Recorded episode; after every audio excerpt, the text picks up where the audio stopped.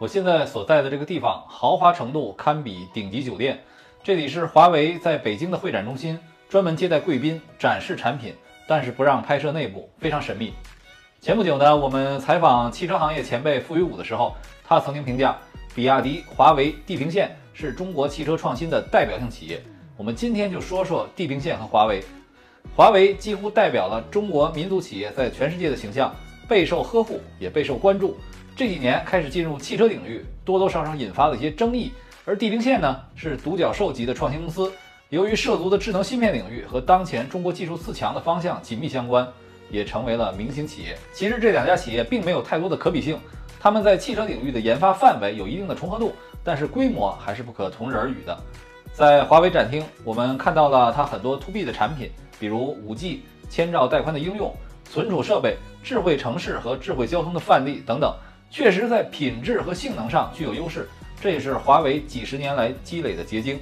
而在汽车领域呢，其实华为有几种模式。第一种就是华为智选，也就是我们不久前看到的 i t o 品牌新推出的问界 M7 这样的产品，它主要是和赛力斯，也就是东风小康合作，将华为的智能座舱系统和三电部件植入到汽车当中，并通过华为的店面销售，双方共同打造品牌。另一种是华为 Inside 模式，就是将华为在智能驾驶方面的能力全面植入到汽车中。这种代表性的就是极狐阿尔法 S 的 Hi 版，以及和长安合作的阿维塔。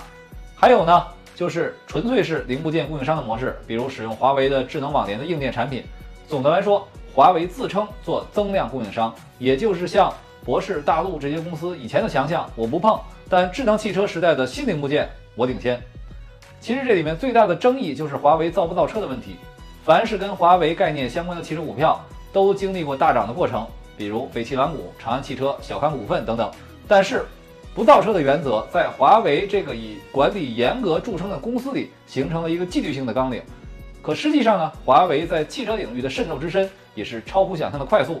比如说，i t o 这个品牌，包括营销的掌控、对外宣传的主体，都是华为的元素。尽管华为一再强调赛力斯是合作伙伴，不是代工厂，但是赛力斯除了体现在车尾的车标之外，真正能够给外界的感受是越来越边缘的。当然，对于华为和赛力斯来讲，双方也都不希望赛力斯的元素有更多的体现，就如同北汽之于极狐。再加上华为 Inside 模式下的产品，它早已超越了供应商的范围，甚至凌驾于 OEM 之上，所以它是不造车而造车。当然，他不提造车，我觉得三个方面原因：第一个就是避免引起车企的警觉，毕竟它在增量供应商的概念下还有非常大的盈利空间，就如同上汽董事长陈红所担心的，不能让华为抢走了灵魂。实际上，对于一些有一定研发能力，在追求产品主动权和品牌与资本市场快速见效的平衡中两难的车企而言，也不得不选择和华为进行合作。此外，考虑到欧美的制裁给华为造成的影响，华为也不希望因为造车得罪欧美市场，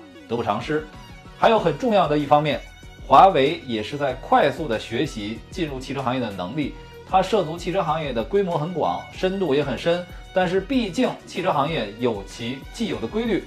华为成立智能汽车 BU 也不过是三年时间，现在都有这么多的产品落地，其速度之快也是令人惊叹的。这一方面和华为的高效组织管理以及大投入紧密相关，另一方面呢，包括问界 M7 上市之后，有人质疑这是东风风光 iX7 的换壳车，也是出于大家对于华为这种快速进入汽车行业并达成产出。而且在营销强势和过分宣传所引发的一些担忧和不忿，其实华为自己造车无可厚非，我也相信它能造出好车。只不过华为也在担心自己在汽车行业到底处于什么样的位置，才能取得自己的利益最大化。华为一直说自己在汽车领域是底层技术的加持，但是现在看这个加持有点站位靠前，过于心急了一些。其实大家已经有共识，华为造车是迟早的事儿，要不要遮遮掩掩？对于华为来讲，什么时机最合适？对于赛力斯这样的企业来说，可能才是觉得更尴尬的。我个人觉得，华为要摆正位置，不要操之过急。华为做一个智能汽车领域顶级的 Tier One，